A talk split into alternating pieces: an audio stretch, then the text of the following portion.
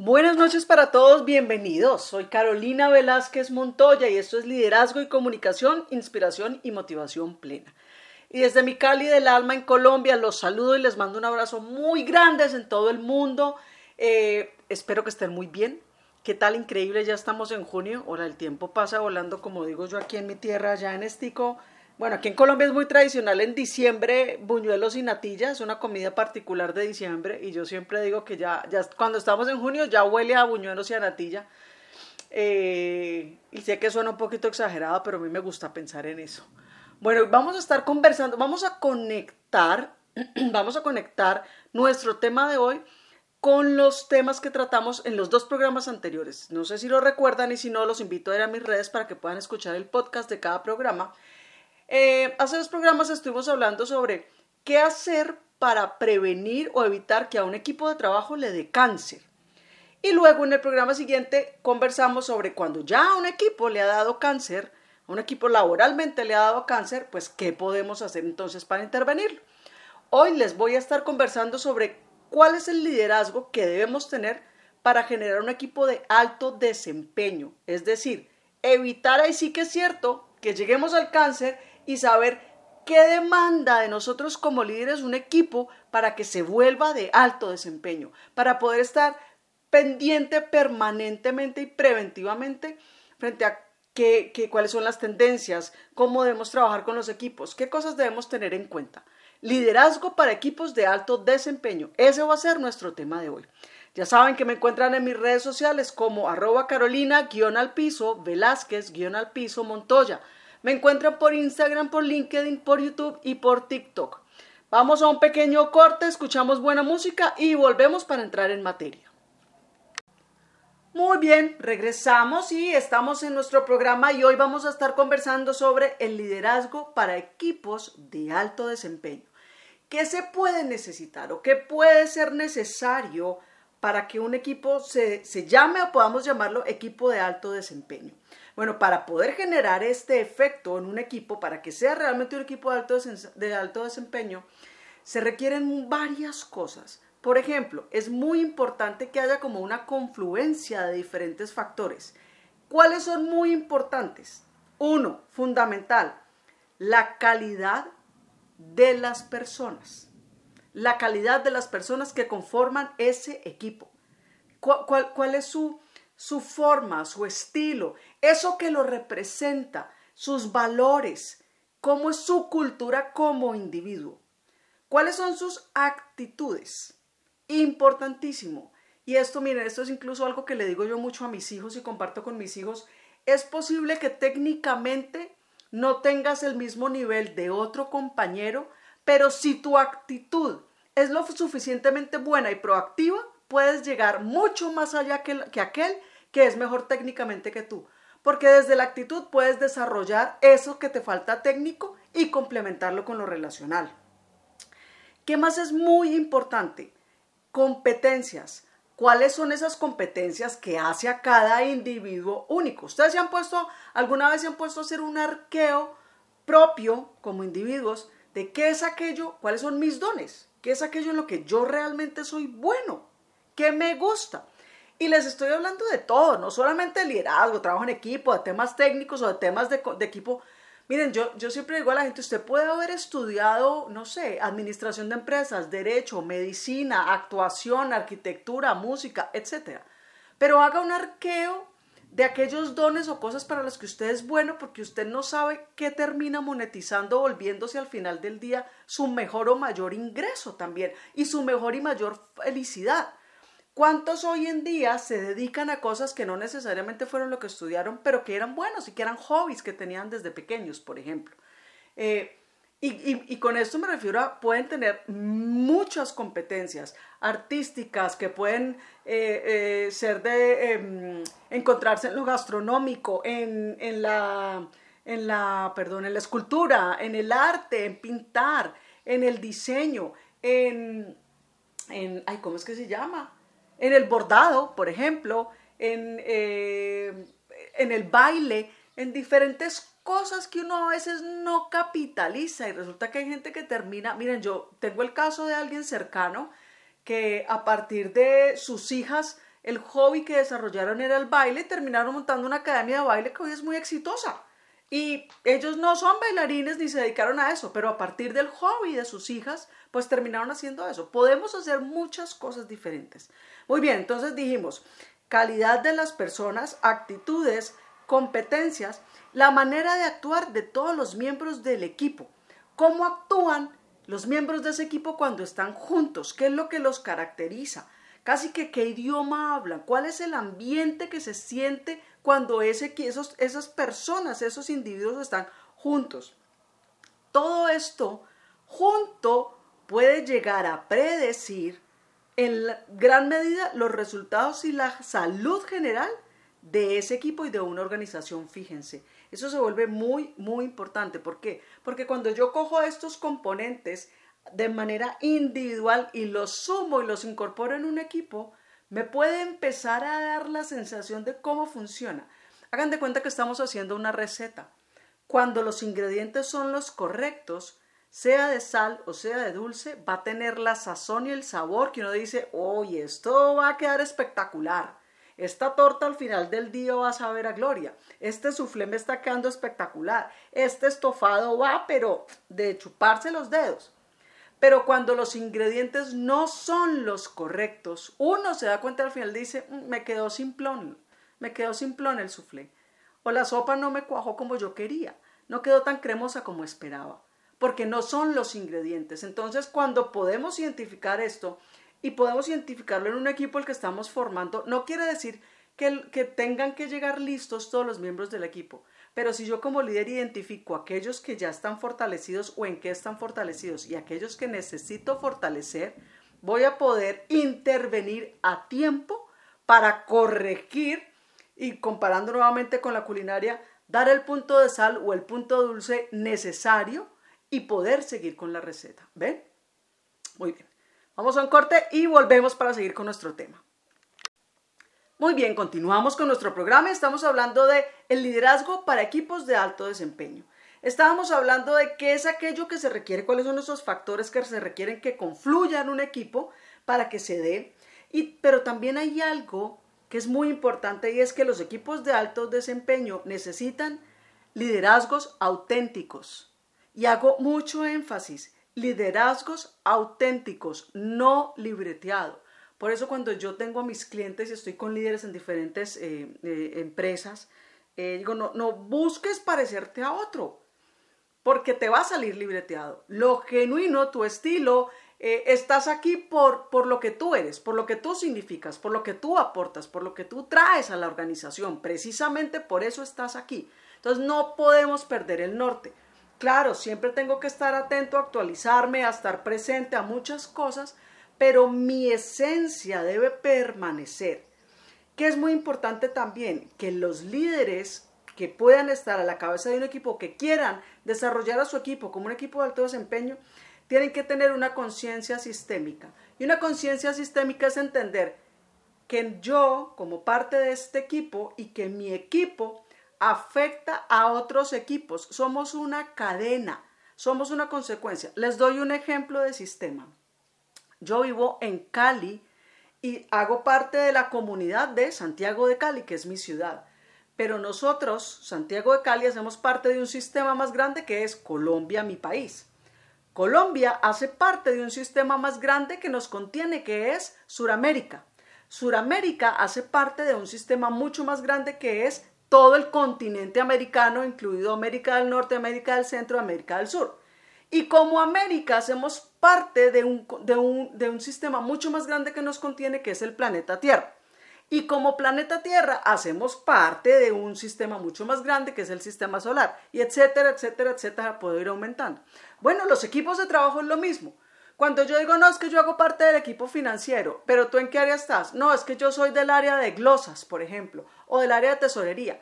Quiere decir que tú, eres, tú haces parte del equipo de tesorería que está contenido dentro de un sistema que es el equipo financiero, que a su vez está contenido dentro de un sistema que es la empresa XYZ en la que trabajes, que a su vez está contenido en un sistema que hace parte de un sector empresarial en tu país. ¿Ven? Cuando un líder tiene conciencia sistémica, entiende que sus acciones no solo impactan al equipo directo, impacta a toda una continuidad de sistemas. Y cuando yo tengo clara esa conciencia, mi visión no es cortoplacista, mi visión va mucho más allá, porque sé que estoy impactando al mundo. ¿Ven? ¿Qué más debe tener un líder para que esté a cargo de un equipo de alto desempeño? Debe ser capaz de ser coherente con quién es, con sus valores también y hay algo que me encanta, abierto a la vulnerabilidad. Miren, yo de este tema hablo mucho porque de verdad creo firmemente en él y me encanta. Y es la vulnerabilidad entendida como un superpoder.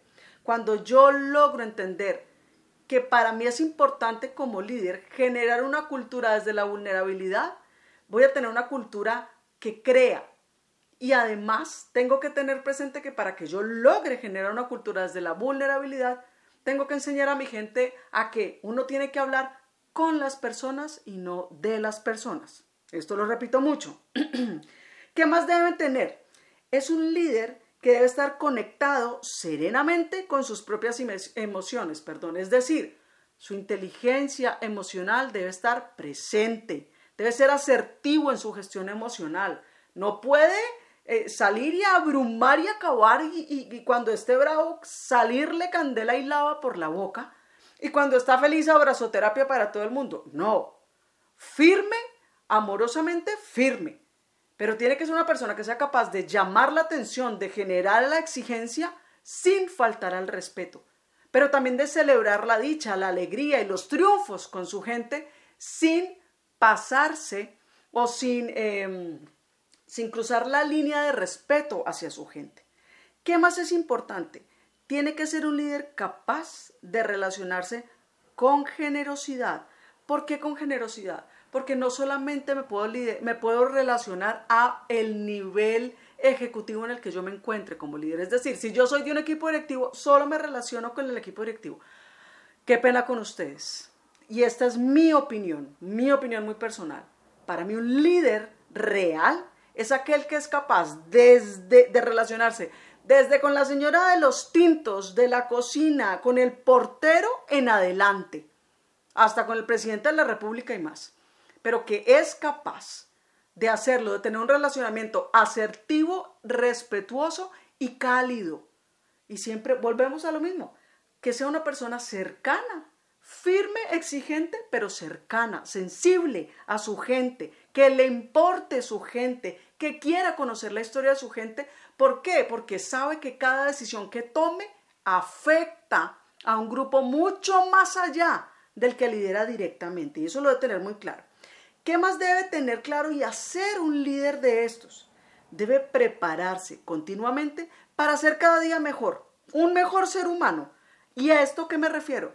Que es que no es solo prepararme académicamente, no es hacer los mil cursos y hablar cuatro idiomas, no, como ser humano, ¿cómo se está preparando ese líder? ¿De qué manera está trabajando en él para ser una mejor persona, para ser un mejor ser humano y entonces poder ser un mejor líder también? Muy bien es importante que tenga claro que debe haber un sentido de visión y propósito y que pueda convocar a otros. Y esto lo voy a desarrollar en el siguiente bloque. Vamos a un poco de buena música, ya regresamos. Muy bien, regresamos, estamos conversando sobre el, qué necesita un líder para poder desarrollar equipos de alto desempeño. Y estábamos hablando en nuestro bloque anterior la importancia de que quien lidere o quiera liderar a un equipo de alto desempeño, debe establecer un sentido de visión y propósito, es decir, tener claro para dónde va, cómo lo va a hacer, cuál es el propósito de ello, por qué lo va a hacer y cuáles son las herramientas y tener claro qué función le va a adjudicar a cada quien. Y esto no puede ser un tema de me reúno yo como presidente de compañía, hablo con mi grupo directivo, tomo decisiones, pero nunca baja la información. No, porque hasta, hasta el último tornillo, hasta la última tuerca de una maquinaria son indispensables para que funcione ese mecanismo, para que se mueva ese carro. Bueno, en la organización, entendiendo que la información llega a cada nivel como debe llegar, pero debemos tener, debemos tener claro como líder hacia dónde vamos y transmitirle esa claridad a nuestra gente también. No puede ser que lleguemos al mes de agosto y los equipos de trabajo digan, oigan, ¿y cuál era el propósito de este año? ¿Y cuáles eran nuestras metas de año? Y nosotros ya estamos a cuatro meses de terminar el año. No tiene sentido. Tiene que ser capaz de convocar a otros para ayudarlos a trascender. ¿Por qué? Porque el líder está para acompañar, para ayudar a lucir. Es un director de orquesta. Pero el que, el que sabe tocar violín es el violinista. El que sabe tocar piano es el pianista. Y el director lo ayuda a lucirse de la mejor forma, a trascender desde el estilo que tenga, desde la forma que tenga, desde, desde el conocimiento y las competencias que tengan. Por eso es tan importante como líderes saber quiénes son nuestras personas, nuestros colaboradores, cuáles son sus historias y qué han hecho en sus vidas. Ustedes se podrían sorprender enormemente y muy gratamente si ustedes se tomaran el trabajo de tomarse un café con su gente, un té, como ustedes lo llamen, eh, y conversar, abrir espacios conversacionales con su gente para conocerlos. Miren, no solo van a descubrir talentos ocultos que pueden aprovechar, sino historias, a comprender comportamientos, a entender qué es lo que sucede, por qué la gente actúa de la forma que actúa o cómo hay cosas que no están funcionando dentro del equipo, pero que cuando tú entiendes la historia del que está en ese equipo dices, ah, ok, esta es la razón por la que está este comportamiento, están estas palabras, está este estilo, suceden estas cosas. Y con esto no quiero decir que yo me tenga que entrar a nivel de chisme eh, profundo de la gente, no, pero sí conocerlos, ir más allá. Ahora, cuando yo soy capaz de ayudarlos a trascender, pues, ¿qué es lo que estoy buscando? Obviamente estoy buscando también desarrollar liderazgos en mi gente. ¿Y, y, qué, no, ¿Y qué nos pide ese equipo? ¿Qué pide? que nosotros seamos capaces de desarrollar como líderes, de crear y mantener un clima de confianza, que haya comunicación directa y, y abierta, que haya cohesión, colaboración, sobre todo que haya un pensamiento creativo en el equipo. Y aquí vuelve mi frase. Si le enseñamos a las personas a hablar con las personas y no de las personas, esto se logra, corazones. Se logra a ojo cerrado. ¿Qué más necesitamos y qué es importante? Pues develar a tiempo los conflictos, porque es que tenemos que ser líderes capaces de identificar que algo no está funcionando. Lo peor que podemos hacer es como el avestruz, enterrar la cabeza y decir, ay, aquí no pasa nada que jartera, ponernos a abrir conversaciones, ay, no, qué pereza cada uno con sus sensibilidades y sus cosas, yo no tengo tiempo para esto. No, no, no, todo lo contrario, si estás identificando algo, de una, zoom a eso y empezar a ver qué hay porque un conflicto, miren, todo lo grande empieza pequeño. Todos los grandes problemas empezaron pequeñitos por una conversación que no se tuvo, por algo que no se enfrentó, por una situación que no se identificó. Si yo logro identificar cosas en el momento que están surgiendo, soy capaz de anticiparme y evitar dolores de cabeza fuertes a futuro. Entonces, no solo es develar a tiempo los conflictos, sino abrir espacios de conversación sana y de confrontación. Acuérdense, lo hablábamos en el programa anterior, uno de los desafíos más grandes que tenemos en los equipos de trabajo es generar confianza. ¿Y yo cómo genero confianza? Teniendo conversaciones asertivas. Muy bien. ¿Qué otra cosa necesito como líder ser capaz? Motivar e inspirar a mis miembros. ¿Por qué? Pues porque es la forma como yo voy a poderlos llevar y acompañar a que logren las cosas, mostrándoles, mostrándome, perdón, vulnerable también y siendo auténtico. Porque en la medida en la que mi gente entienda y sepa que yo también me equivoco y que comparto con ellos esas equivocaciones y les enseño a partir de esas equivocaciones, ellos se van a sentir también con el deber de compartir la equivocación, pero también de hacer su mejor esfuerzo para que esa equivocación no se repita. En estos días veía un programa de televisión y me encantaba, alguien decía, no, es que el problema, el problema no es la equivocación, lo que pasa es que toca estrenar equivocación distinta. Yo digo, sí, o sea, equivocarse no es el problema. El problema es cuando me equivoco en lo mismo. Ahí ya es necedad. Ahí ya es necedad. Entonces es como desde la vulnerabilidad logro ver esas cosas y mostrárselo a mi gente. Muy bien. ¿Qué se vuelve importante para mí como líder que yo pueda hacer? Em, obviamente asegurar los resultados, pero sobre todo liderar desde el ejemplo. Tengo que tener una conducta que sea consistente y coherente con mi discurso. Si yo hablo maravillas, pero no ejecuto, pues no estoy haciendo nada.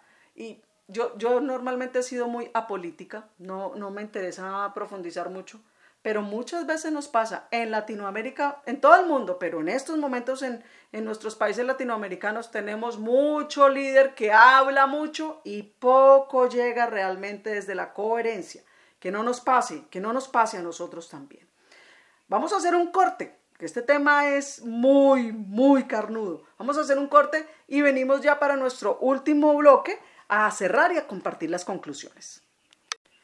Muy bien, seguimos, llegamos a nuestro último bloque, estamos hablando del liderazgo para equipos de alto desempeño y qué es aquello que como líder necesitamos desarrollar. ¿Qué tipo de líder tenemos que ser para poder liderar un equipo de alto desempeño? Entonces estábamos conversando, veníamos hablando de eh, lo importante de, de, ah, esto es súper importante y es velar por el desarrollo continuo de nuestra gente, no solo nosotros como seres humanos y en la parte técnica, sino velar porque nuestra gente también se esté formando, esté creciendo en la parte técnica y como seres humanos, como partes del equipo. Miren, es muy importante, créanme, cuando yo trabajo, yo intervengo equipos eh, de trabajo permanentemente, mis clientes me llaman es precisamente para eso, para acompañar a los equipos cuando hay dificultades en temas de trabajo en equipo, liderazgo, en comunicaciones, en, en tema de inteligencia emocional, eh, o, porque, o porque vienen retos importantes. Los equipos necesitan estar fortaleciéndose todo el tiempo desde el ser. No nos podemos enfocar solamente en la parte técnica. Claro, debemos formarlos muy bien, pero ténganlo presente, por favor, todos los líderes que me estén escuchando.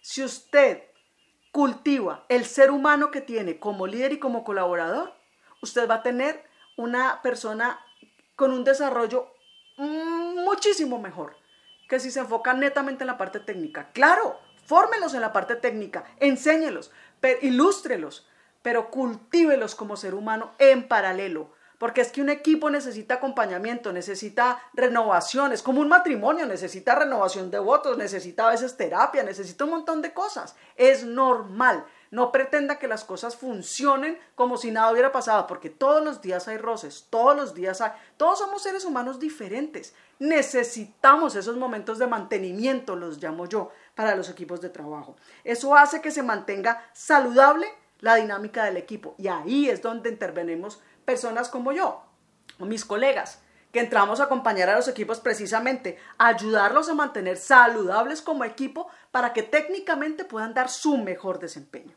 ¿Qué más necesita qué, qué tipo de líder? Un líder que estimule la creatividad, creatividad, perdón, que asuma el riesgo de soltar el control. Ay, este es un camello, lo sé, lo hablo desde experiencia. Créanme, soltar el control no es fácil. ¿Es un riesgo? Pero, pero cuando tú has formado, cuando tú has acompañado a tu gente, cuando le has dado todo a tu gente y tu gente te lo ha dado, hay que dejarlos volar. Hay que ayudarlos, hay que empujarlos a veces porque ellos no quieren o uno no quiere. Y hay que dejarlos volar y esa sensación es espectacular. Yo siempre digo que ver volar a un colaborador es de las sensaciones laboralmente hablando más maravillosas que yo he podido tener es también reconocer y celebrar los logros y el desempeño excepcional del equipo y de sus miembros, porque es que no todo puede ser garrote, no todo puede ser garrote. Miren, yo tengo equipos que me dicen, no, Caro, es que este año las metas son muy retadoras, se viene un año muy duro, y yo siempre les digo, ¿y qué año no es duro? Todos los años no he habido un solo cliente mío que no me diga, este año muy duro, es un año retador, es un año con muchos retos. Yo digo, todos los años son duros, todos los años son retadores, todos los ¿Por qué? Porque es que no conocemos el futuro. Puede pasar cualquier cosa. Entonces, cuando hacemos las cosas bien, celebrémoslo por Dios. Y celebrémoslo a nuestra gente. No quiere decir que nos vamos a caer en la celebración y vamos a, a, a perder la perspectiva de la prevención. Claro, yo siempre digo, con un ojo aquí, con el otro en el futuro. Pero si hoy mi resultado es bueno, celébrelo, porque la gente necesita esa dosis también de endorfinas, de sentirse valorado, de sentir que valió la pena todo el esfuerzo del año, todo lo que hicieron, que la sacaron del estadio, valórenlo. Ah, arrancó el año, listo, arrancamos el año. Pero tenemos que celebrarlo también, tenemos que reconocer. El líder que, que quiera ser parte de un equipo de alto desempeño y liderarlo, tiene que aprender a pedir ayuda. Porque el líder que cree que se las sabe todas, quiero decirle que sus días están contados como líder. porque es lo peor que puede hacer. Pensar que se las sabe todas. Yo he estado ahí, se lo digo, sus días están contados. ¿Por qué? Porque el ego y la soberbia nos gana.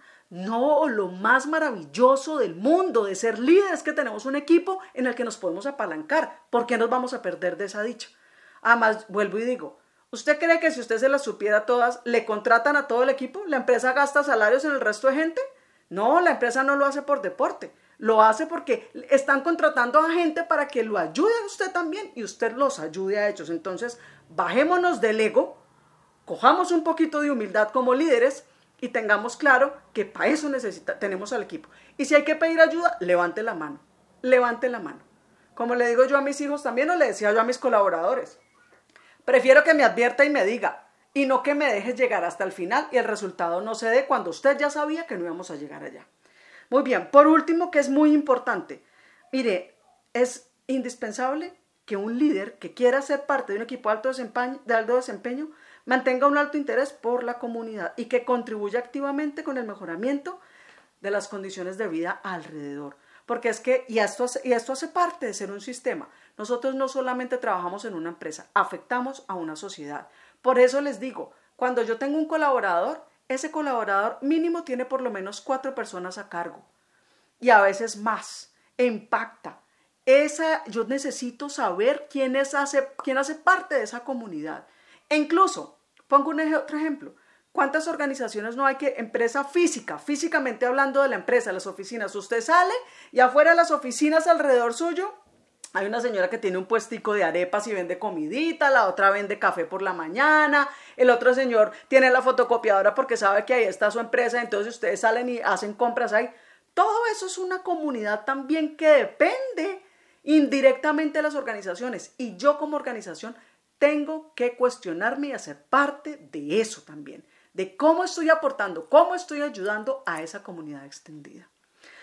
Bueno, espero, a mí este tema me apasiona, como se dan cuenta, me encanta, me encanta. Yo creo que, yo de verdad, creo que soy una fanática del liderazgo bien entendido y de los equipos de trabajo. Espero que haya sido el aporte para ustedes. Les mando un abrazo muy grande. Nos escuchamos en la radio dentro de ocho días. Cuídense mucho. Quiero leerlos y escucharlos en mis redes. Me encuentran como arroba carolina guion al piso Velázquez guion al piso Montoya. Les mando un abrazo muy muy fuerte y nos escuchamos en la radio dentro de ocho días.